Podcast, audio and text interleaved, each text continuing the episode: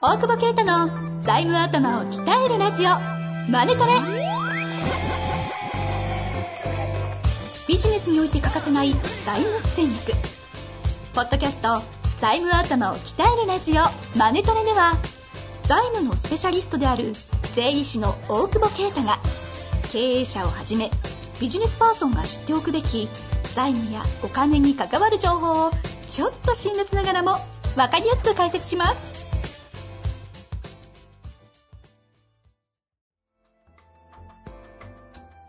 こんにちは、遠藤和樹です。大久保啓太の財務頭を鍛えるラジオ、マネトレ。大久保先生、よろしくお願いします。お願いします。さそう。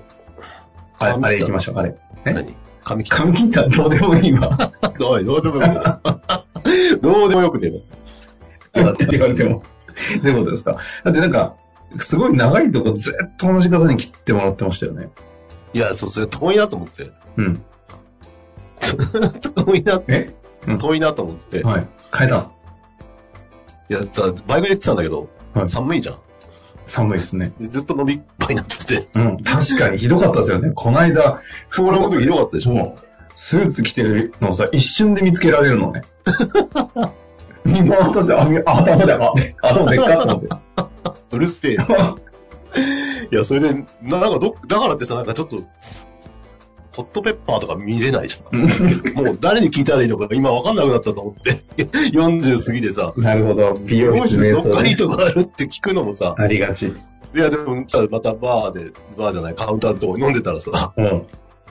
そう、どっかありますってやっぱ酔っ払ってるからさ、常連と話したらさ、そこの、はいはいそこのビビに入ってるのがいいって言われて、うんで、そこまで酔っ払ってから帰って、うん。で、翌朝切りてえなと思って、覚えてたんですね。その美容室。あの、iPhone がね、 はい はい。 iPhone が、はいでググったから、それが覚えててくれたか残っらて、たんですね。そう、それ見て、あの、予約しようと思ったら、結構空いてんのよ。うん。不安じゃねまあ、しかも翌日とかでしょ。当日に空いてるって当ことです日ねの朝に、うん。 2時間前まで予約取ってる。まあ、もう結構済んでる。不安だ不安です ね 不安でしょワンオペって聞いてるし。はいはいはそうそい。より不安ですね。う。もういいやと思って別にね、減るもんじゃないし。うんうん。で、か、かありますけど。ね。何が 不髪が安はね。また入るでしょ、別に。うん まあね。なかなかいいツッコミがうん来たなと思ったけど。で、金髪だったじゃん、こうなんか。なんかカラーリングして、落ち着かせようと思ったのよ。はいはい結構白髪だから。うん。で行ったらさ、まあ、どうしますかって言わ言うわけよ。うん。まあ、そうしますかそんな言い方しないでしょ。いやいや今日どうされますみたいな。はいはい。そういうの俺考えたくない派だから。あ あ。提案欲しい派だかはいはい。ら、あみたいな、常にマジの姿勢ですからね。おなんて、なんて言い方なの。じゃこの先どう考えてますみたいな。んと思って。え出口戦略と思って。ちょっと待って、おもろい。え何何エグジット来た。うん出口戦略の、そう、はいだかはら、今、まあ、このまま染め続けていくのか、うんその、だから、その白髪のグレーを生かすのか、うん。 どっちの方向で行くんですかって言われて。超いいコンサルやん。いや、いいいいでしょ。びっくりした、俺。うんもう出口戦略。でもでも今日うん、グレーを生かした方が、まあ、毎回塗っていってもいいけど、うん伸びるために、こう、プリンみたいになってるから、はいはいかっこは悪いから、い。なるほどね。やっぱグレーを生かしたカラーリングに変えてった方がいいみたいな。あ、じゃあこういう感じ提案をしてくださったんです提案し。て、で、俺、うんだからカラーリングとで予約してるわけよ、2時間。はいカはットとカラーリング。今日はもうカラーリングしませんって。もうカット今しない方がいい。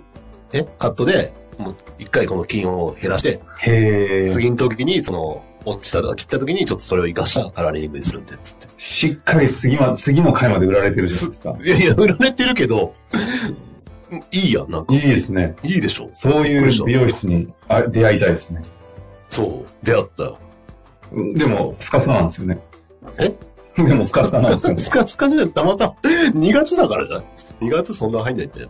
どういうこと苦手髪切んないの 2, 月って言えるでしょ、客。あ、そうなの初めて聞いた美よ容。室暇やろ、年末と、ああ、切り終わっちゃって。せ成人式ニーズでしょ。ああ、そそういうのここととはね減るよ。うん常識知らんなそうですけど一般的な層はあれでしょ。繁忙がないだけで。繁忙、あ、いやいや、少し暇までいいけど、かばなくてみたあいいいな。けどすげえなと思って、やっぱ、ちへょえっと先見る提案すると、やっぱ、なる客ってね、おうと思うんだなじゃあ、と思ってついに美容室切り替えたんですね。切り替え、どこで大丈か夫ですかその方ってリスリスナーの方じゃないですよね。いや、わかんない。可能性ある。確か に、でも、全部あの、言わなかったですけど、なんか髪型、なんかちょっと変わったし、いいなと思いましたよ。でしょ本当。に。本当に本だ当かに。ら、やっぱもう本当保険内で生きていこうと思って。あ、そんな近いんですかそうそう、近い。番長生まれだかその方ら。 そうそう。え番長生まれの美容室で番長でやってるんですかお父さん番長でとこやって。あんまり。 へえ。じゃあ、あの、この方のお客さんずっと来てきてるんですね。そうじゃない。うん。そうです。さあ、今日もね、いい回だったんで、そろそろ終わりたいと思います。終わんのかい。あとはもうグラッキリスの光はどっか でも、その、アマテラスの話は、あの、今日は避けていただきまして、今日質問太陽。はいはい。いきたいと思います。はいえ今日はですね、損保、損害保険おじさんからの、えーご質問いただいております。あの、いつも税理士の人。あ、そうです。あはいニックネーム。あ、ニックネームじゃない。はい。ペンネームい ただいてます。さあ行きましょう。えー、大久保先生、こんにちは。本日、先日、本日は、先日日経新聞に出ていたコラムについての質問をさせてください。えーはいはい企業は会計ルールで計算した法人税などについて、決算単身などで開示していますが、この数値と実際の納税額にズレがあるとのことです。会計と税務では収益の計算方法などが違うためと書かれていましたが、この計算方法のズレとはどういうことなのでしょうえー例えばの例で簡単に説明していただけますと幸いです。どうぞよろしくお願いします。オーダーが。条件付きですね。い例やえばの例で簡単に説明せよ。だこれはなんだあれこの記事か。納税の自主公表する企業が相次ぐっていう。納税額って、あれなんですね。上場企業とかも開示しなくていいんですか会計ルール上は。いや、えっとね、だから計算上の法人税額というか、ほ実際の納税額と税効果会計が使われるから、うんうん税効果適用後が開示されてるんうん。うん。だよね。だかじゃら、あっ実際のと違うっていう話がそこにあるんですね。ていうところだと思う。多分その、そうだね。っていうことだと思うんだけど。はい。うん。以上なんだけちょちょちょちょちょ例えばになってないし、ど。 例えばになってない。例えばになって例ないし。えば、例えばあれだよ。よ。例えば、えーっ、と、セブンアイ・ホールディングスは、あ、これ例 えてそれ記事読んでますか基準ではない例えばだけども。例えば、798億払ってるけど、法人税は644億の会計上だっつってね。待ってね。何が確かに例えばだわ。言ったら書いてあるから、これ何の記事だよ、これどうでもよくないマジで。え、例えば一応だから、はい。本当に納税する金額、では会計上は法定実行税率ぐらいにななるべきなんだけど、うんえっ、と、いろんな要因で、あの、差異が出てくるのを調整するのが税効果会計うんなんだよね。要するに今年損我金々一般人が見るのは、税効会計の数字ってことですか税効果会計後、一般的な法人理論値という、理論値に近いのかな本来ならこういう数字だよね、みたいな。ただ、会計処理と税務の、えー例えば、損金参入ができないけど、会計上損金にしてるとかを、税金上否認するから、そうすなるるほとど税金が高くなるわけで、はい、はい。で高くなったものに、だけど来年は損金になると安くなるわけだから、そうするとそうんこうんうんをマイナスして、来年に繰り越して、まあ来年、法人税はその分、安くなる。その時は、法人税と調整額が、えっと、をプラスして、まあ理論上の法人税額にするっていうこと。あの、どの観点で質問をしていいものかとは、ちょっと悩むところなんですけど、うんえっと、その、その理由はっていうとなんかちょっと、うん背景がでかくなっちゃいますけど、ああ、理由っていうのは、えっと、要は、ずれる理由。はい、ずれる理由、そのずれるという計算、ルールを敷いてるのは目的がそれぞれ違うわけですよ。そうそうそうそうそう。目的が違って別にずれてるのが当たり前なんだよね。そうそもそも会計は会計基準でやるべきで、別に税務基準でやるっていう法律にはなってないから。はいはいはい。だけど、いやそのしいわゆるあの分厚い申告書は本当はそれを調整するためにするわけですよ。でも多う分中小企業の別表見ても、別表 4, 4と5で調整するんだけど、4ってと ころは、日本とか5って言われても、いやいや、あんのよ。はい4枚目か5枚目であるから。 あの四角く、四角囲ってあるやつですね、上の方に。え、そうだっけあれ違いましたっけまあいいです最近、はい最近見てないからわかんない。 それ、それがほとんど調整されてないんだよ。法人税ぐらいで。うんうんうんでも本来上場企業とかの申告書とかだと、昔作ってたけど、もうそれが3枚も4枚もあるんだよ。うんうん。調整項目が70個あるから。うん。で、それで調整していくからずれるに決まってて。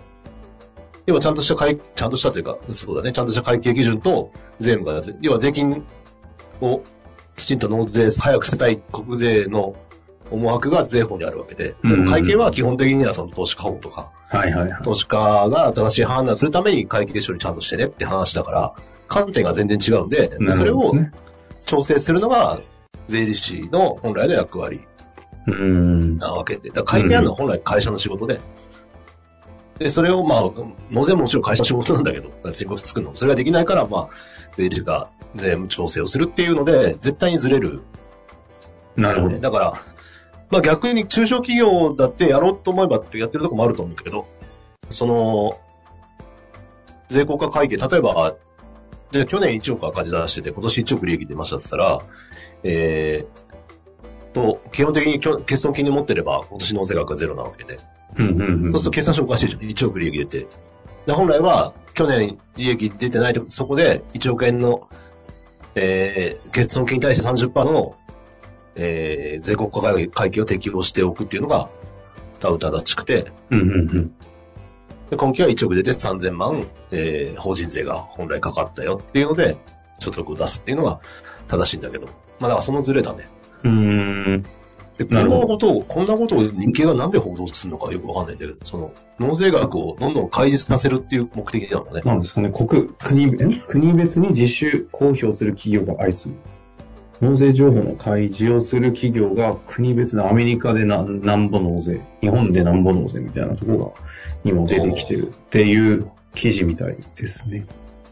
だからなんかそこで節税してんじゃねえかとか、そういうのを開示しろってことなんですかね。ちょっとこのあたりはまた、ちょっとなんか情報入ったらシェアしますかね。いや、もうなんかね、どうでもいい記事な気もするけど ね。いや、また、投資家報道はそんな会社っていいじゃん、そんなのなんかどうやったって。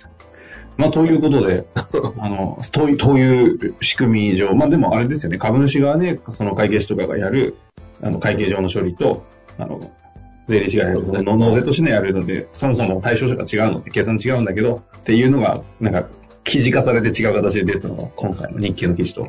そうね、なんか開示してないとこ悪いみたいだもんね。でも書き方としてはそういう検に、討中、足くすくもだとかね。まあ、はい。まあ、ということですね。そういう仕組みの違いで、まあ、ややこしいけど、そうなっちゃいますね。うん。ありぜひ参考にしていただければと思っております。はいありがとうございました。がとうございます。